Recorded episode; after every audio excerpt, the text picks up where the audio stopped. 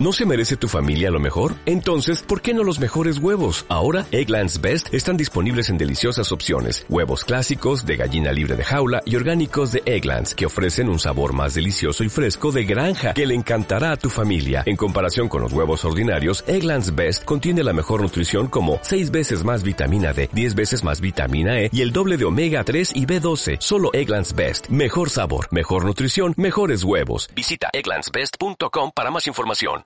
Ok, comenzamos. Muy buenos días. Vamos a hacer Bezrat Hashem. Dos clases de Hanukkah. Esta previa a la fiesta de Hanukkah que comienza el miércoles. Bezrat Hashem, miércoles que entra en la noche. Primera vela de Hanukkah. Eh, sí, sí, perdón, miércoles en la noche, perdón. Y el que entra va a ser otra clase de Hanukkah para Bezrat Hashem tocar dos temas importantes que nos pueden dejar una lección muy grande en la vida. Gracias.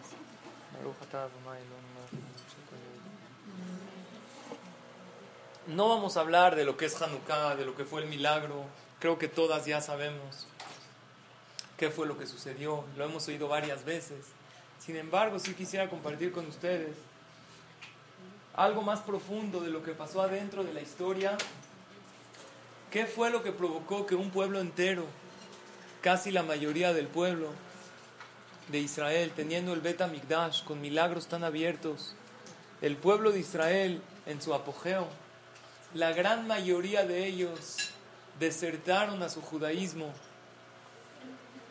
No vamos a hablar del milagro de la salvación, sino por qué el pueblo de Israel desertó y la mayoría de ellos, itiavnu, se helenizaron, como se dice. Y esta clase de en todas las verajot donaron la ciudad para, dedicada para la Yeshua, para la pronta salvación de Jacob ben Flor y Farida, que es un día muy especial para él. Hoy se va, Bezrat Hashem, a determinar una buena noticia que seguramente ya vamos a escuchar. Me habló su esposa que viene también a las clases, que por favor digan todas la verajá pensando para la Yeshua de Jacob Ben Flori y de Carlos Natán Ben Bahía.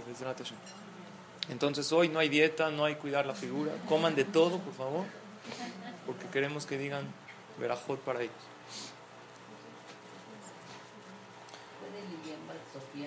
Sí, para Lilian Batsofía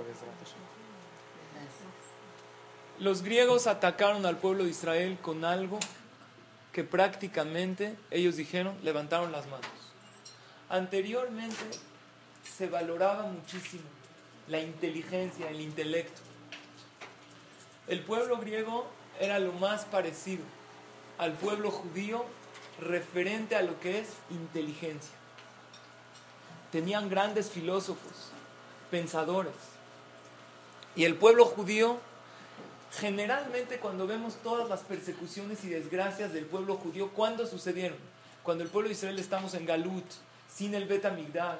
Esta es la única vez en la historia que sucede una decaída grandísima del pueblo de Israel estando en la gloria, teniendo el Betamigdash construido, con los milagros tan abiertos que en él se veían.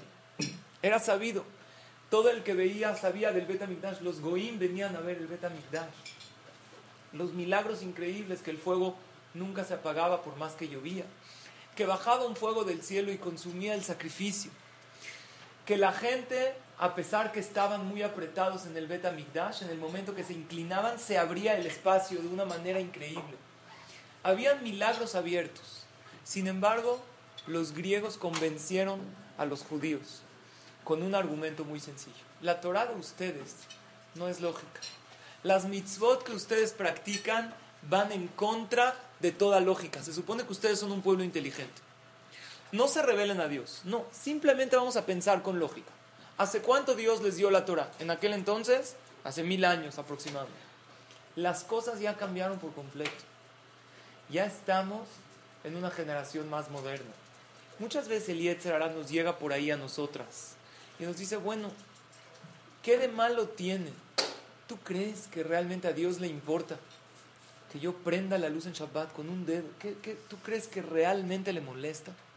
¿Tú crees que a Dios ahorita le importa si yo hablé mal, hablé la shonara de esta? No, Dios está ocupado en cosas más importantes en la vida. ¿Qué le puede importar a Dios si esta persona ni se enteró lo que yo hablé de ella? Nada más estamos hablando así para pasar un buen rato. ¿Qué le molesta a Hashem que coma algo que no tiene supervisión? No es de que estar ¿Qué pasa? ¿Tú crees que a Dios le molesta eso? Y ese tipo de lógica que el Yetzer nos empieza a trabajar la mente. Hoy vamos a estudiar cuál es la lógica de lo que nos parece, hay veces, ilógico. Y vamos a entender el día de hoy la lógica de las mitzvot.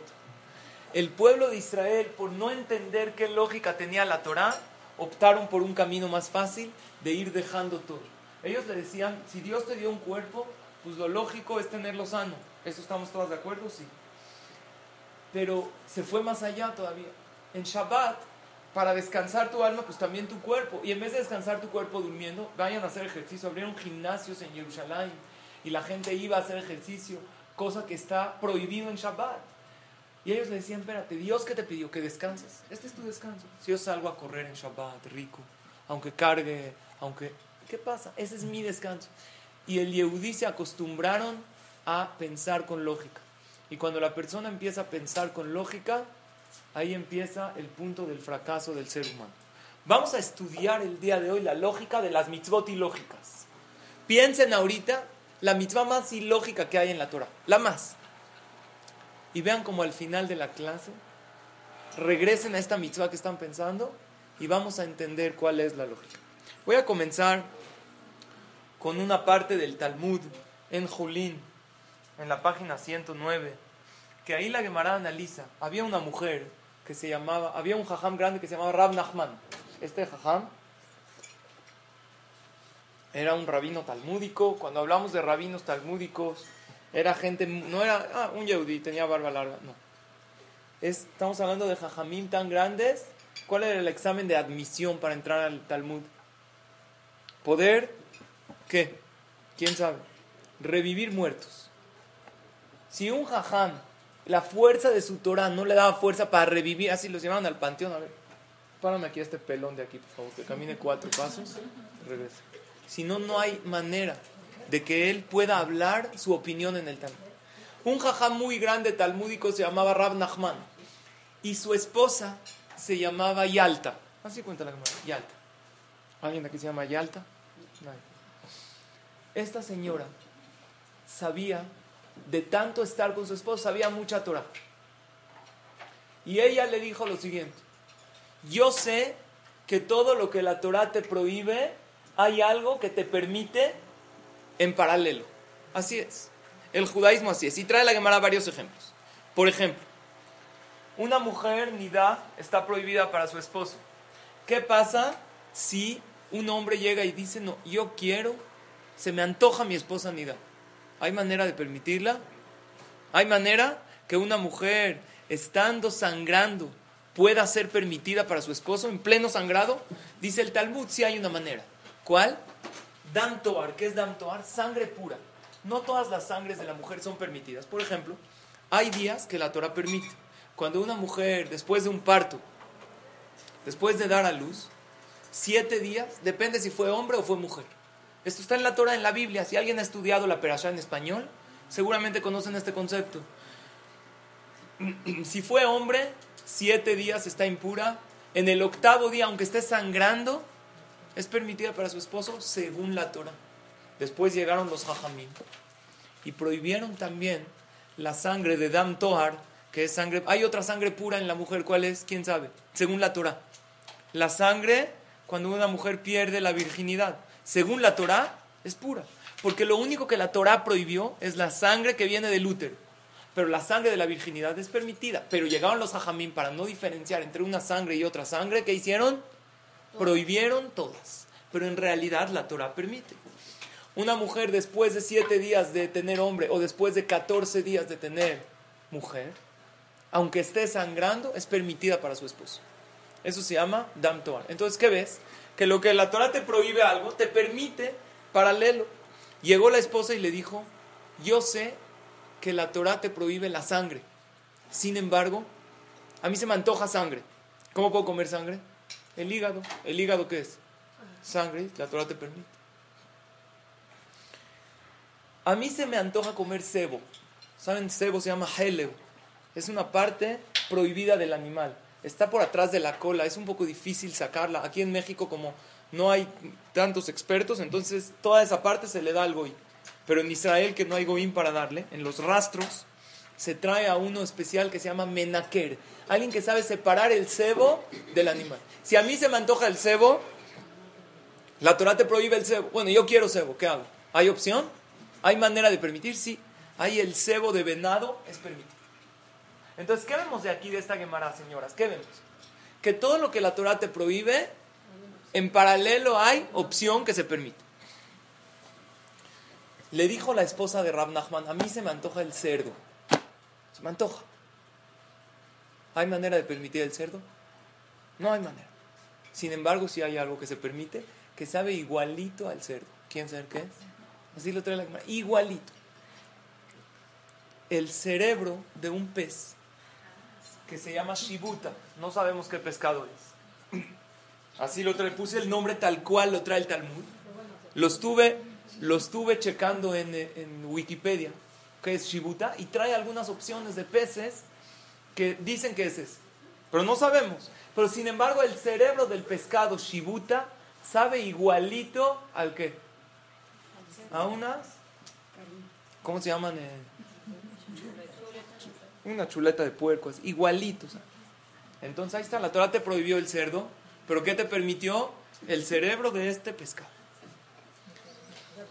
¿Qué pasa si un hombre dice, a mí se me antoja una mujer casada? ¿Se permite? ¿Qué opción me da la Torah? Soltera, no, quiero casada. ¿Eh? No, quiero casada con otro. Entonces, ¿qué dice la Gemara? Hay una opción. ¿Cuál sería la opción que la Torah te permite? Gerusha de Ala, divorciada en vida de su esposo. O sea, la divorcia el esposo. ¿Por qué? y se, se, la presta. Bueno, dicen que hay dos cosas que no se prestan, el coche y la esposa. Y la No hay que comparar. Pero es una opción. Si alguien dice se me antoja, la Torah te da una opción. Uno dice se me antoja la cuñada. ¿Se puede la cuñada? Es prohibida. La esposa, la hermana de la esposa, es prohibida según la Torah. Sin embargo, si uno dice, no, a mí se me antojó la cuñada. ¿En qué manera la Torah la permite? Porque todo lo que la Torah te prohíbe, hay algo que te permite paralelo. ¿Cuál es? La yevamá. ¿Qué es la yevamá? ¿Alguien ha oído del concepto yevamá? Está en la Torah. Si el hombre, si había una pareja casados y se muere el hombre sin hijos, entonces en ese caso la cuñada es, es permitida para, no es permitida, es mitzvah que se case con el hermano. Entonces, que se ve que hay casos que la Torah, bueno, no todos, pero ¿qué vemos de aquí, de esta Gemara? Que todo lo que la Torah te prohíbe, hay algo que te permite. ¿Qué pasa si a alguien se le antoja una Goya, una mujer Goya? Conviértela, no, así se me antoja Goya. ¿Eh? Entonces hay un caso que se permite una Goy. ¿Qué caso? La cautiva de una guerra. Dice la Torah cuando iban a la guerra el pueblo de Israel y entre los cautivos de los prisioneros habían mujeres, entonces se permite casarse con esta mujer con un proceso. ¿Qué, ¿Cuál es el proceso? ¿Eh? Se hace fea y la rapan y después de eso se puede casar con ella siendo goy. Ahora no aprendan a la de aquí, ahorita se le dicen a sus esposos vamos a la guerra todos. No. Esto es, la Gemara es obviamente teoría. Ya después la alhaja hay cosas que los jajamín prohíben para que no caigamos. Todas estas le dijo la esposa de Rab Nachman, a mí se me antoja esto. Entonces, ¿qué vemos? Que todo lo que la Torah te prohíbe, siempre hay algo que te permite. A mí le dijo la esposa de Rab Nachman, se me antoja comer carne con leche. ¿Cuál es la manera de permitir carne con leche? ¿Eh? No, juntos. Carne con leche juntos. ¿Eh? En el tiempo de la Gemara no había. Carne con leche de verdad. Se me antoja. ¿Cómo puedo comer? ¿Hay una opción permitida en la Torah de carne con leche? Sí hay ¿Cuál es? Muy bien. La ubre. La ubre de la vaca. cuando le hacen shejita, matan a la vaca. La ubre está llena de qué? De leche. Esa leche que está dentro de la ubre no es leche, es de carne. De hecho, esa leche no te la puedes comer con leche, porque esa leche es de carne. Es como si una persona, por ejemplo, hay una alajá, que si uno hizo shejita a una gallina y encontró huevos adentro de ella, no huevos que ya salieron del cuerpo, esos huevos son de carne, no se puede comer con queso. ¿Por qué? Porque es parte de la gallina. Entonces, ¿qué vemos de aquí? Que siempre existe. ¿Cuál sería, según el criterio de ustedes, el mensaje de esta Gemara? Que en la Torah todo se permite. Nada más hay que ver cómo, cuándo y dónde. Pero no, hay que, no es tan, tan exagerada. No te ahoga la Torah. La Torah es un manual de instrucciones que nos puso a Kadosh Barujú, que hay muchos casos que se permiten. Y la Gemara trae una lista todavía de mucho más cosas que la Torah prohíbe y paralelamente la Torah también lo permite, ¿ok? Bueno, esta imagen, la verdad no sé qué es, pero me la puso mi esposa. Yo creo que es la divorciada, ¿no?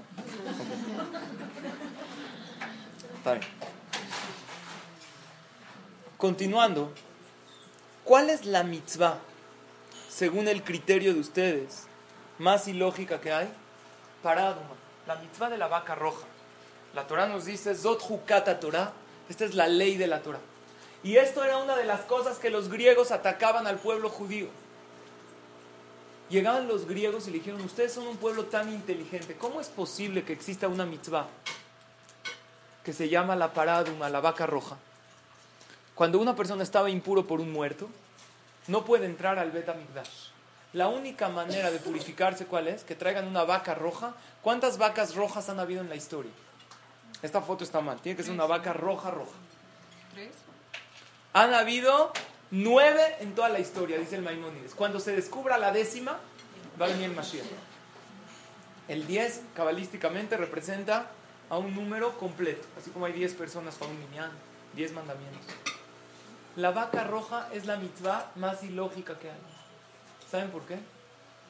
La persona para purificarse, todos nosotros ahorita estamos impuros de haber tocado un muerto, todos. ¿Alguien de ustedes trabaja en la Hebra Kadisha? Aunque nadie trabaje, todas estamos impuras. ¿Por qué? Porque si tú tocaste a alguien que tocó a un muerto, o alguien que tocó a alguien que tocó a alguien que tocó a un muerto, la impureza de un muerto es tan fuerte que se transmite todo el tiempo. No importa qué tan lejos sea. Por lo tanto, hoy en día todos y todas estamos impuros. Si viene el Mashiach, a fuerza tiene que haber una vaca roja. Porque si no hay una vaca roja, no nos podemos purificar, no podemos entrar al Bet ¿Y por qué la vaca roja? Así, porque Hashem quiso.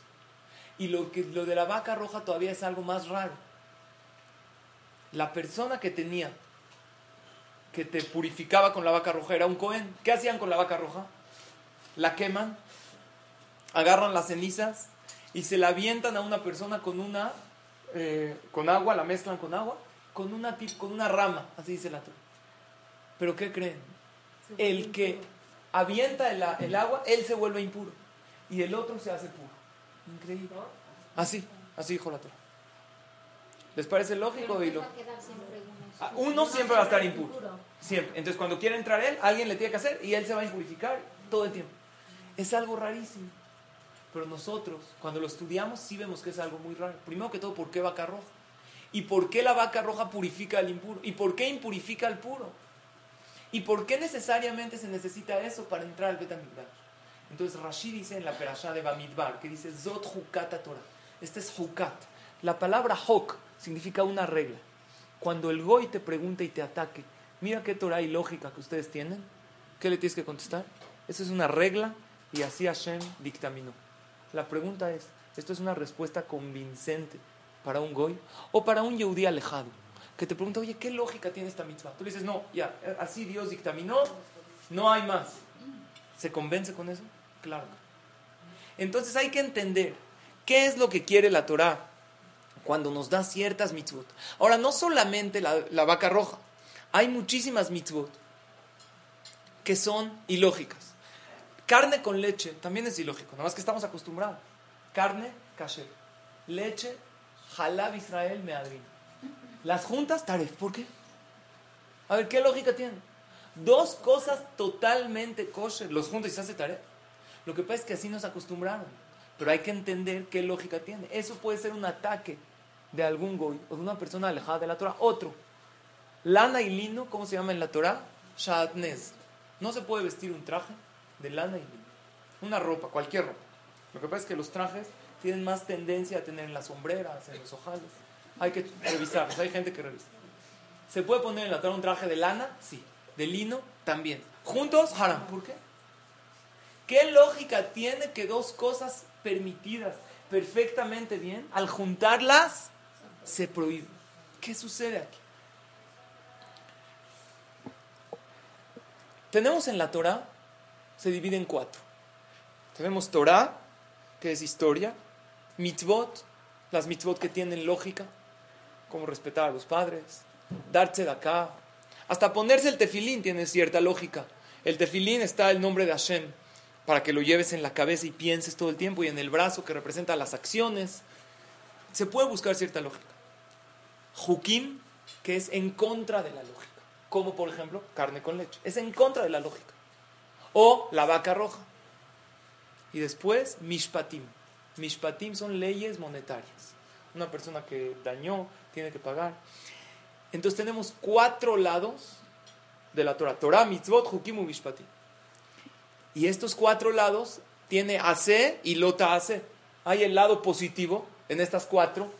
La Torah dice, tienes que hacer esto. Aún en Torah cuando te cuenta historias del cual aprendes lecciones para hacer, y hay ciertas historias que ¿qué aprendes de ellas? que no hacer. Entonces, en todas estas cuatro existe hacer y lota hacer.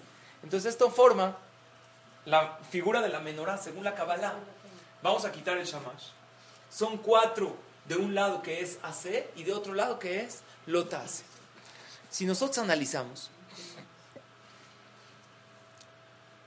podemos ver que aún las mitzvot más, más raras, más ilógicas, ¿quién fue el hombre más sabio que existió? Shelomo Amelech. ¿Él entendió todas? Hubo una que él dijo, no entiendo. ¿Cuál él dijo, no entiendo? Dice la, el pasuk en Coelet, Amarti ashkema veir Yo pensé que era inteligente. Pero al analizar la Torah me di cuenta que es un camino larguísimo por recorrer y que mi mente está lejísimos de aquel objetivo. La mente humana no podemos entender. Entonces ya estamos entendiendo un poquito. ¿Cuál es la lógica de lo ilógico? La lógica de lo ilógico es que tú como ser humano no puedes percibir al 100% y entender todo exactamente. Lo que sí puedes entender es que hay un creador que maneja el mundo. De hecho, si lo entenderíamos a él al 100%, no tendríamos por qué servirlo. No tendríamos por qué subyugarnos y doblegarnos a alguien que yo también lo puedo entender. Lo único que tienes que entender es que hay un creador, que él maneja el mundo y que todo, hay veces, hay estaba leyendo antes de la clase una anécdota increíble. Una señora en Israel ya estaba muy próxima a dar a luz. Entonces en Shabbat preparó todo, porque si se tiene que ir en Shabbat, se puede agarrar el coche. Ella vivía en un lugar muy lejos del hospital, en uno de los poblados lejanos de Israel como a una hora del hospital. Pero hay algunas pequeñas familias de Yehudim en el lugar donde ella vive. Entonces en Shabbat en la noche empezó a sentir contracciones, ya para trabajo de parto, ya estaba segura que se iba a aliviar. Le habla al doctor, también permitido por la halajá, dice ya vente al hospital. Resulta ser que esta señora y su esposo tenían un hijo de año y medio. ¿Por qué? Porque en Israel la planificación familiar entre las familias religiosas, NA, no aplica. No. Eso es un tema para que hay que analizarlo. Esta señora, la que está a punto de aliviarse del hospital, tiene un hijo de año y medio. Va con su vecina. Era muy tarde ya en la noche, viernes en la noche ya muy tarde, los vecinos están dormidos. Le toca la puerta. ¿Quién abre? La hija de la vecina. Dice, dile a tu mamá, por favor, que le encargo a mi bebé que me tengo que ir al hospital a aliviar. Sí, es que mi mamá está dormida. No se preocupe, yo me encargo. La niña se fue, se hizo un café, se lo olvidó, se durmió. La señora ni enterada que su vecina le encargó a su En Mozae Shabbat habla la señora que se alivió y le dice, Shabuatov, la otra no le dice nada, más alto, ¿qué fue? ¿Qué hay, eh? ¿Quieren salir a tomar? No, ¿cómo te estoy hablando de aquí del hospital? Ya me alivié. Tuvo un niño. ¿Cómo de verdad? Felicidades. Oye, ¿cómo está mi hijo? ¿Qué hijo? ¿Cómo? ¿Cómo yo te encargué el viernes en la noche? No, la verdad, a mí mi hija no me dijo nada. En eso la señora que se alivió, en el momento se desmayó. Se desmayó. Sabiendo que su hijo lleva desatendido, ¿cuánto?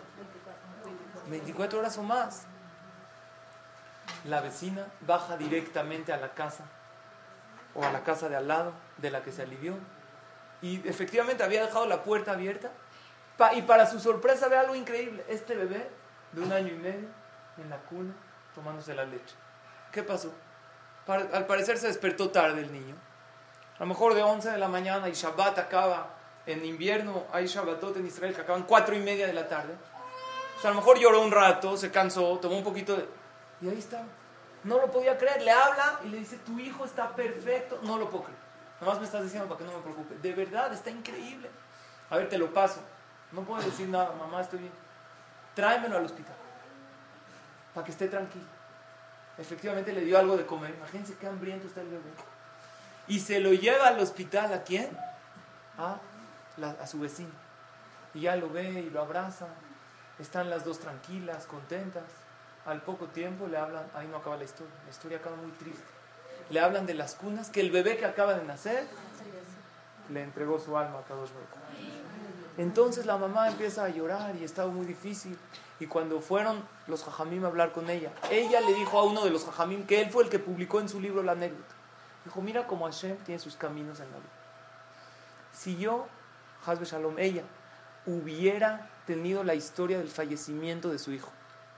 En el momento, sin pensando que estaba todo bien con su hijo, a lo mejor no podía aguantar la, magnitud de la, noticia tan fuerte. Pero después de que estuve contenta por mi hijo que ya está bien, se me hizo mucho más fácil recibir. Hay cuentas, ¿por qué lo manda y por qué lo regresó por unas horas al mundo? ¿Qué gana Dios? Acá Baruj sabe que cada bebé viene a arreglar algo en la vida. Sin embargo, esto a lo mejor fue lo que le dio fuerzas a ella. Ella dice que sin esa noticia, que está el bebé bien y que está todo bien, ella qué pensó? Que ya perdió a este hijo. Cuando apenas habló en Motzai Shabbat y dijo, ya, seguro este niño, un niño de un año y medio que no puede salir de la cuna, que nadie lo atendió, seguramente falleció de la peor manera, de hambre o quién sabe cómo. Pero Baruch Hashem, ella dijo, recuperé, entre comillas, a este, Hashem se llevó el otro, tengo fuerza. ¿Por qué les cuento esto? Cuando una persona sabe con claridad que hay quien maneja, que aunque sean las cosas más ilógicas, la persona las puede recibir. Ahora yo les voy a preguntar. Akadosh Baruj nos sacó de Mitzrayim. Hubo algo para que entremos a Israel. Hubo algo, un pecado que Moshe Rabenu y Aarón no pudieron entrar a Israel, que fue fatal para ellos. ¿Cuál fue? ¿Cuál fue? El que le pegó a la piedra. ¿Cuántas tefilot hizo Moshe para que Hashem lo deje? 515 tefilot. Hubieron cinco pecados. Pero los otros cuatro, Hashem hubiera dicho, te los paso. Sin embargo, este fue fatal. Moshe Rabenu le pidió a Hashem, bueno, déjame entrar, aunque sea muerto. Déjame entrar muerto. No vas a entrar. Me fallaste con lo de la piel. Déjame entrar en reencarnación, que mi alma reencarne en un ave, en un animal, en una piedra en una piedra es la, peor reencarnación porque el alma sufre todo el frío y toda a la intemperie. Hashem le dijo, no hay, a ningún precio vas a entrar a Eretz Israel. ¿Por qué? Porque ¿qué hizo Moshe? Le pegó a la piedra. Yo les pregunto, ¿por qué Moshe le pegó a la piedra? Dios qué le dijo, háblale, ¿por qué le pegó? No entiendo, Moshe Rabenu, la persona más elevada, desobedeció así deliberadamente la palabra de Hashem. ¿Alguien sabe por qué le pegó a la piedra? O sea, hay que entender la historia. ¿Por qué? Rashi dice un motivo. Moshe Rabbeinu hizo un cálculo lógico. ¿Qué cálculo hizo Moshe? Si yo le hablo a la piedra, oigan esto, y la piedra saca agua, entonces van a llegar los ángeles y van a acusar al pueblo de Israel. ¿Qué van a decir? Si una piedra hablando le saca agua, un pueblo, ¿cuánto tiempo le llevas hablando, hablando, hablando y no cumplen las mitzvot? ¿Qué acusación tan grande? Eso podía ser una perdición para el pueblo de Israel. Imagínense en el momento que la piedra hablándole saque agua.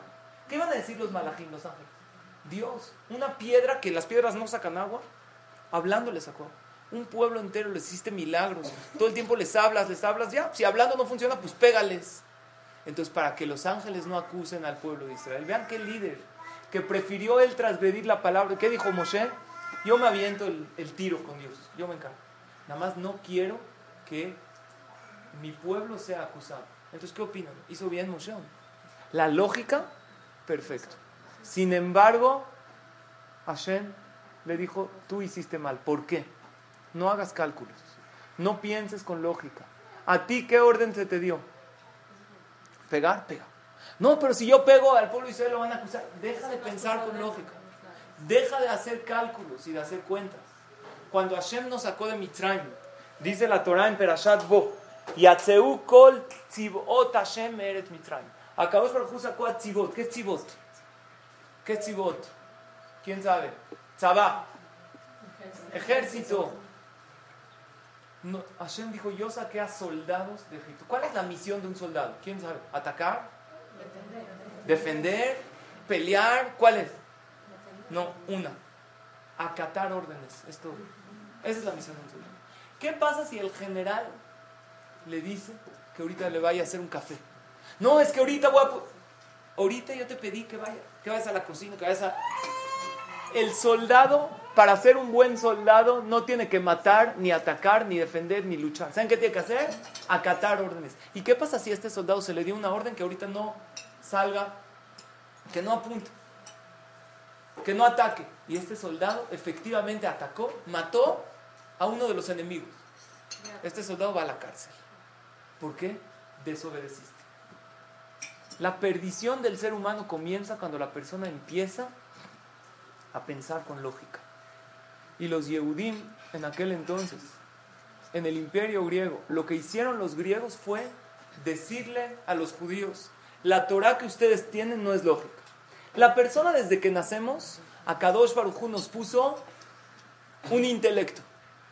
Cuando una persona nace, ¿el intelecto está correcto o la persona piensa mal? Dice Shelomo Amelech en Coelet, en Eclesiastés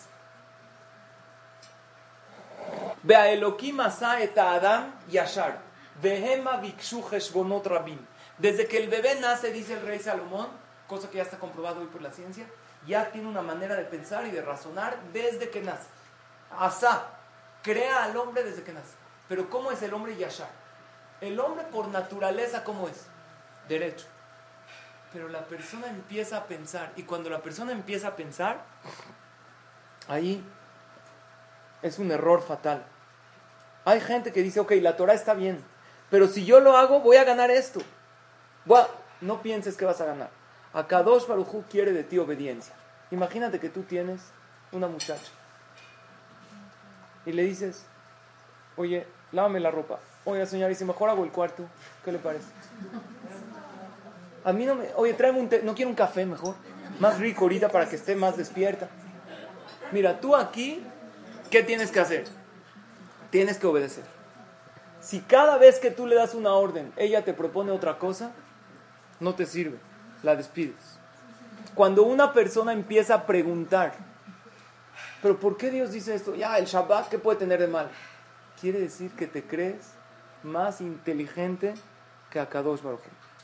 Pero a es muy... también ayuda a preguntarse ah, para poder Entonces vamos a analizar. Entonces, eso es lo que quiero analizar. Hay muchos jajamim hoy en día que dan motivos a las mitzvot. Motivos. Por ejemplo, el Shabbat es muy bueno para estar unido con la familia. O la Tevilá es muy buena porque el matrimonio se renueva mes con mes y así se extraña. Ok.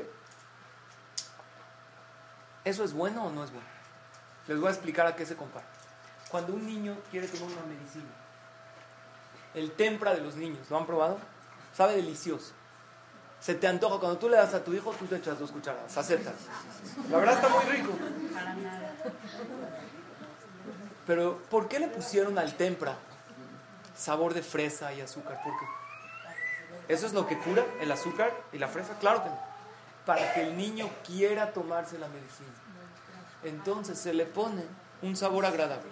Cuando nosotras vamos a una clase, y lo hemos hecho aquí mismo, y oímos motivos por qué son buenas las mitzvot, eso es nada más la fresa y el azúcar para que te la puedas tragar. Pero eso no es lo que cura tu alma. ¿Por qué? Es muy peligroso cumplir las mitzvot solo cuando son lógicas. Porque si a mí me dicen que el Shabbat es bueno, porque estoy unido con la familia, estás desconectado de toda la tecnología, entonces puedes dialogar bien con tus hijos. ¿Y sabes por qué no se puede cargar? Así porque te sientes ligero del Shabbat, no llega uno, está, está bien. Pero ¿qué pasa si me atoré un Shabbat, un vuelo no llegó y perdí la conexión? Entonces, ¿qué voy a empezar a analizar?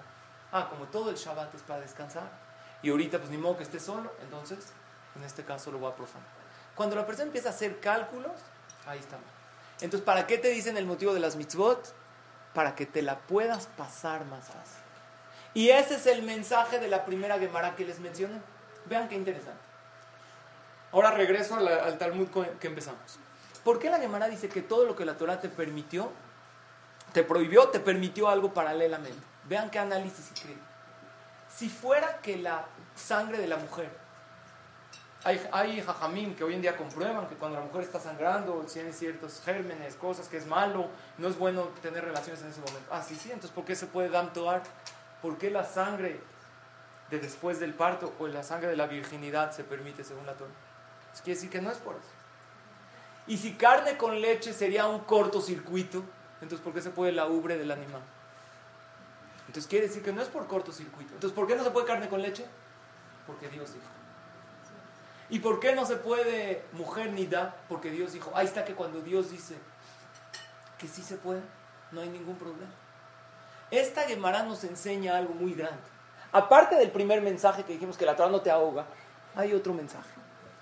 Que no tienes que pensar con tu análisis, empezar a analizar el porqué de las mitzvot. Por eso nosotros preguntamos lo siguiente, ¿qué les importa a los goim? Si, llega el Goy y se burla de nosotros, como pasó en aquel entonces en Hanukkah, o algún Yehudí un poco alejado y empieza a ridiculizar la religión. Oye, ¿qué lógica tiene esto?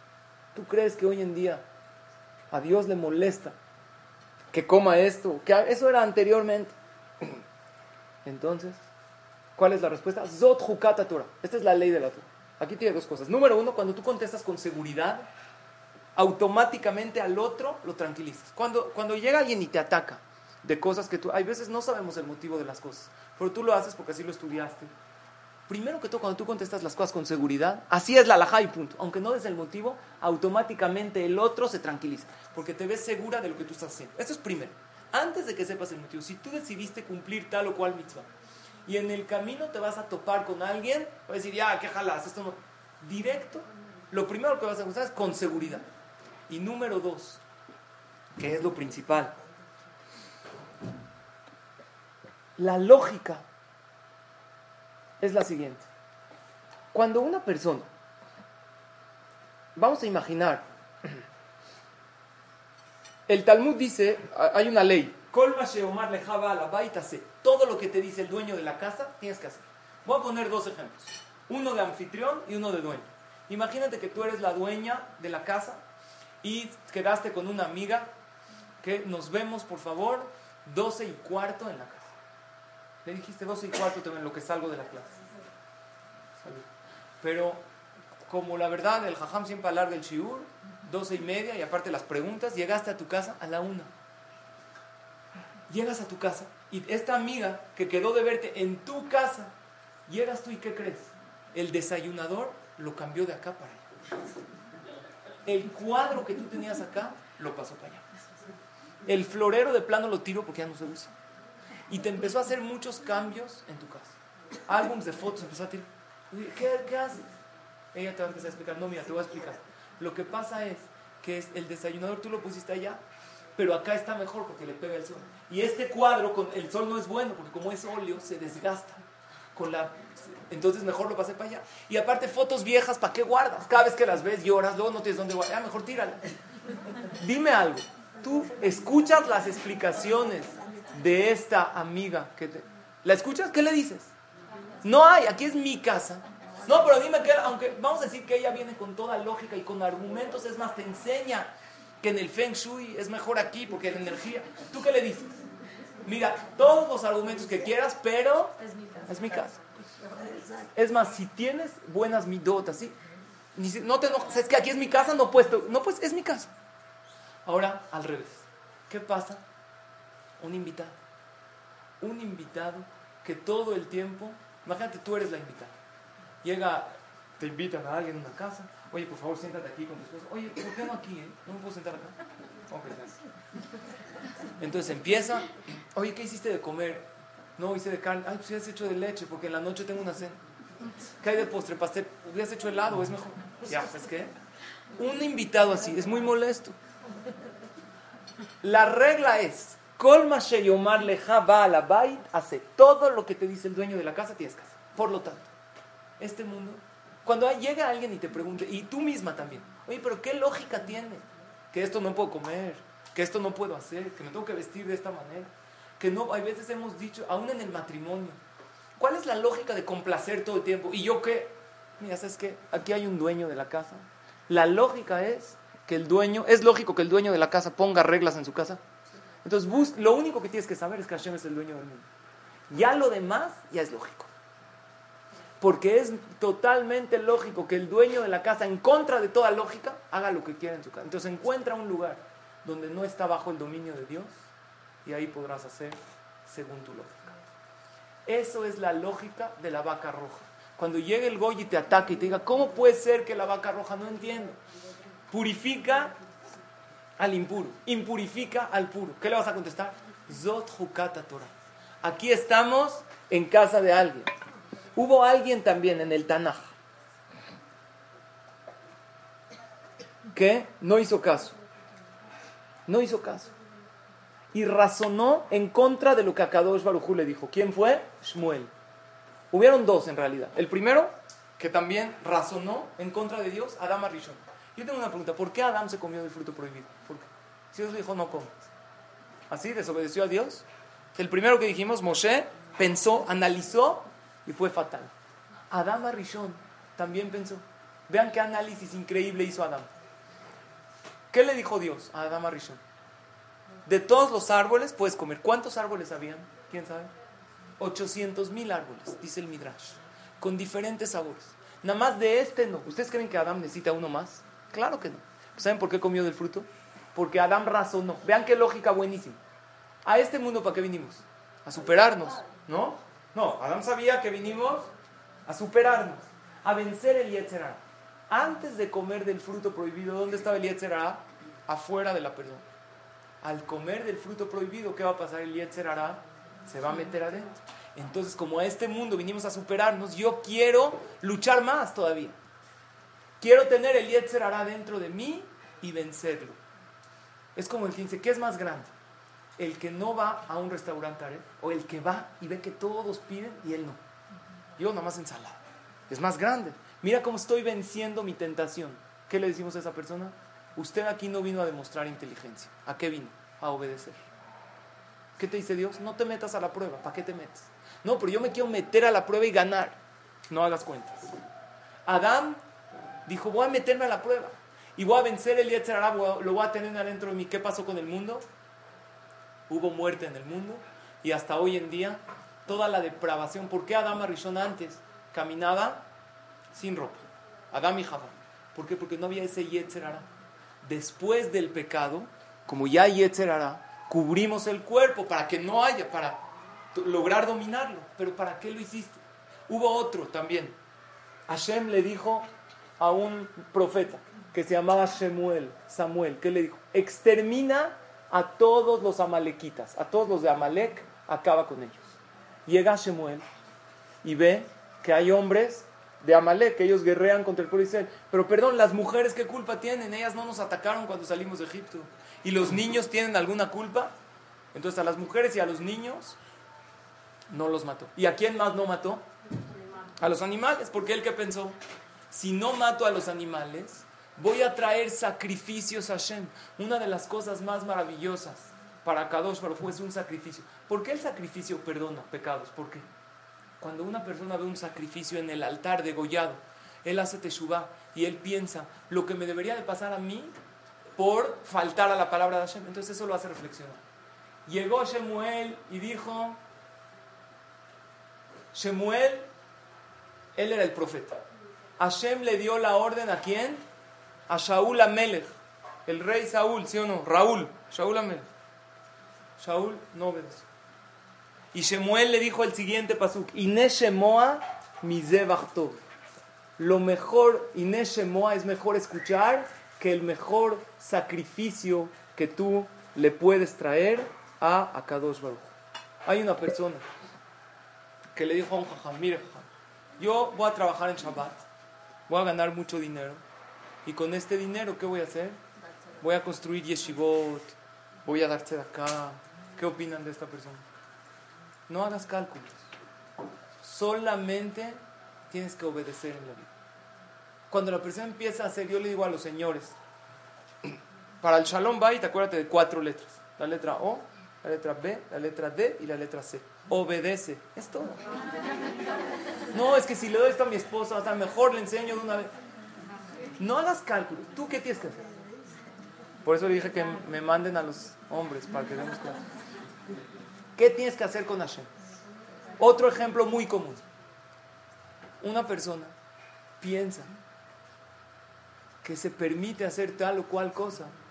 No voy a poner ejemplos, cada quien piense, por Shalom Bait o por la familia. Tú sabes los, la falta de Shalom Bait y los pleitos que provoca cada vez que tú pecas en eso. Tú no sabes. Pero tú piensas que si no lo haces, o si haces esto que está mal, va a estar mejor por la familia. ¿Tú cómo sabes? Tú no tienes una idea de lo que estás haciendo al transgredir la palabra de Hashem. Y esto fue lo que los Yehudim en la previo a la historia de Hanukkah, no lo entendieron al 100%. Los griegos les enseñaron a razonar en la vida.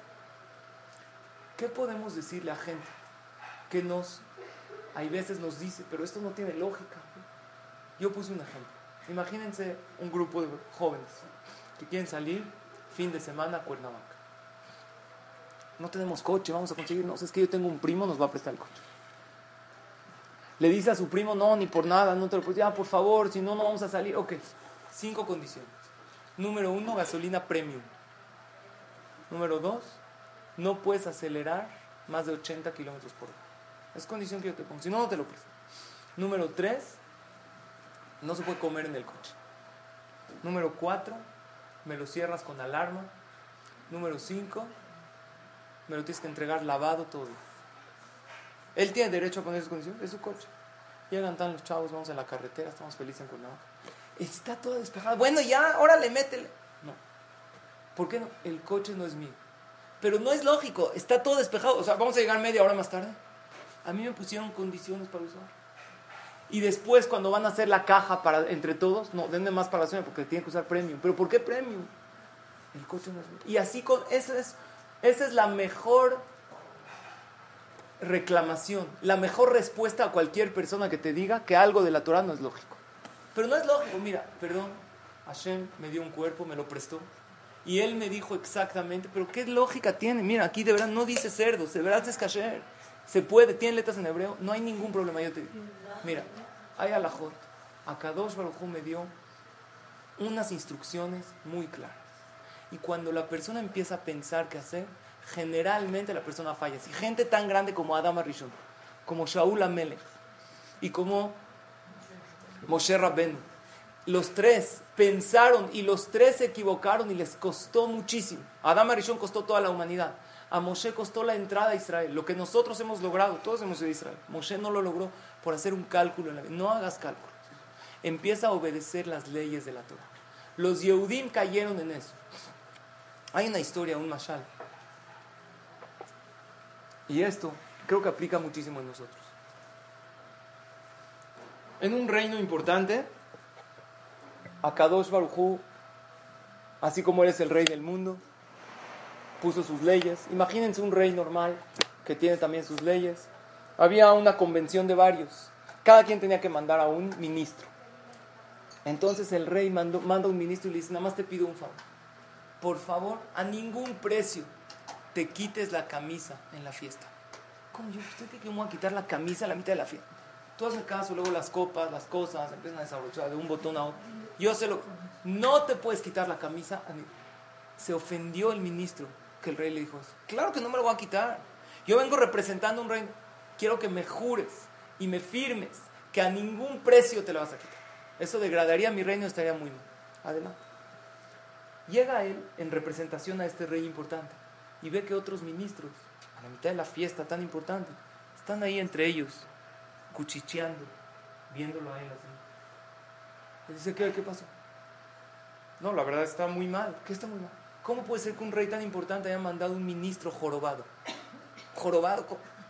¿De quién hablan? ¿De ti? Pues tú tienes Seguro que no tengo Ah, ¿no tienes una joroba? A ver, quítate la camisa. Y enséñanos que realmente no tiene. Él se acordó a ningún precio. No, estás joroba. Digan que estás ¿Sabes qué? Si están seguro que estás, que no tienes una joroba, ¿qué te parece si hacemos una apuesta? Un millón de dólares. Si tienes una joroba, tú nos pagas. Y si no, nosotros, él estaba seguro que no. ¿Por un millón de dólares no te quitas? Claro. Buenísimo. Le voy a traer al... Como en un... Nunca has hecho dinero tan fácil. Él se acordó, el rey me dijo, a ningún precio. Dos, tres, cuando llegó a 10 millones de dólares, él empezó a pensar lo siguiente. Mira, el rey me dijo que no. Pero él qué contento va a estar si yo traigo un, 10 millones de dólares para el reino. Es algo, sería, hasta él mismo, es más, si ahorita podría hablar con él, ¿el qué me diría? Claro, hazlo. Pero él dijo, la verdad, no estoy... Cuando lo vieron titubeando, dijeron, ¿sabes qué? Para acabar pronto, 100 millones de dólares apuesto. Ya, si no tienes, ya acabamos con el paquete que todos estén burlando de ti. Ellos 100 millones de dólares, no lo pensó dos veces, se quitó la camisa, trajeron un metro, lo midieron y efectivamente no tenía ninguna jornada. Le firmaron el cheque, Hazako. Él llegó feliz. Está, ya no podía decirle la historia. Cuando llega con este rey que lo mandó a la presentación, dime, ¿cómo te fue? No, estuvo increíble. Pero dime, ¿te quitaste la camisa? No, pero lo voy a explicar. Nada más dime, ¿te quitaste la camisa? Sí o no? Déjame explicarle. ¿Te quitaste la camisa, sí o no? Cuando alguien te dice, te voy a explicar, ¿es por qué? ¿Sí o no? Déjame explicarle qué pasó. A ver, ¿qué pasó? Ya, el rey ya entendió. Dijo, es que me empezaron a molestarme esto. Y al final hicimos una apuesta. Pero cuando oiga, usted va a estar con... Sí me la quita, pero escucha. Traje 100 millones de dólares en efectivo. Le dijo, ¿qué hiciste? Tonto, ¿qué hiciste? Yo aposté mil que a ninguno de mis ministros le quitan la camisa en una fiesta, porque es leal a mi palabra. ¿Cuántas veces a nosotros nos pasa? ¿Sabes qué? Si Hashem, de verdad, él hubiera visto en la Torah, que en este caso, ¿cómo? Yo sé que hay, veces la gente dice, es más haram, ¿no? ¿No dicen?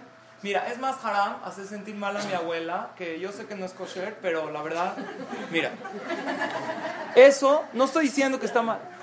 Simplemente tienes que hacer un análisis sencillo. Yo no estoy diciendo que hay que cambiar todo y que hay que hacer todo exacto como dice la Torah. Nada más no te escudes con el es más haram. Hazlo, pero nada más tienes que estar segura que esto no es lo que Hashem quiere. ¿Por qué? Porque algún día lo lograré.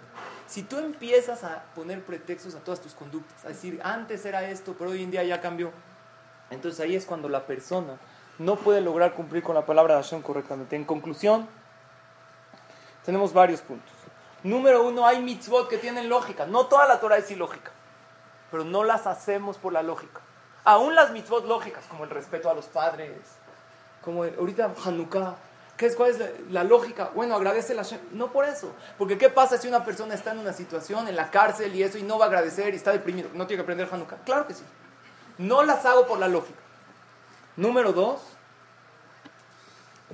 la lógica solamente nos motiva a cumplir los hajamim que, que vamos a una clase y nos dicen esta mitzvah es bonita por esto, este es el azúcar que te permite ingerir el medicamento. Pero eso no es lo que te cura. Lo que cura a tu alma no es la convivencia del Shabbat, no. Es algo espiritual que tú no entiendes. Punto número 3. Cuando es ilógico, debemos cumplir por ser Hashem el dueño del universo. Aquí hay un dueño, hacemos aunque no entendamos. Número cuatro, y es lo más grande. Cuando la persona obedece en contra de la lógica, Hashem le corresponde otorgándole a la persona en contra de toda lógica para beneficiar. Cuando una persona dice, mira, esto es lo que hay, ahora, si se dan cuenta, yo en esta clase no estoy hablando de hacer, no, sigan haciendo lo mismo que siempre hemos hecho. Nada más no, no nos escudemos con la lógica o con lo ilógico. Porque ese fue el error del pueblo de Israel. Y ese fue el error fatal de Adam Arishon y el error de Moshe y de Shaul Amel. Hay que seguir igual. Hay cosas que no hacemos por Shalom Bait. Ok, se vale, pero tienes que saber que esto no es lo óptimo. No te escudes, porque escudándote puede uno pasar toda su vida dando justificaciones a su conducta. A Elohim Asaeta Adam Yashar. A Kaush juicio al hombre derecho. Imagínense después de 120 años que Hashem le diga, oye, tú respetaste esta mitzvah, comiste kosher. No, Dios, es que yo no lo hice. Por... ¿Qué te va a decir Dios? No, no sabes qué hiciste. No sabes el efecto que provocaste. Tú pensaste que estabas ganando algo increíble y por dejar aquella tradición milenaria, tú no sabes lo que me hiciste perder a mí, como aquel que estaba 100% seguro que al transgredir la palabra del rey lo iba a beneficiar de una manera muy, muy grande. Gracias a todas por su atención, por su asistencia. Y si tienen alguna pregunta, por favor no me la hagan porque me tengo que ir. Tengo una cita muy, muy importante. Nos vemos, Besrat Hashem, el martes que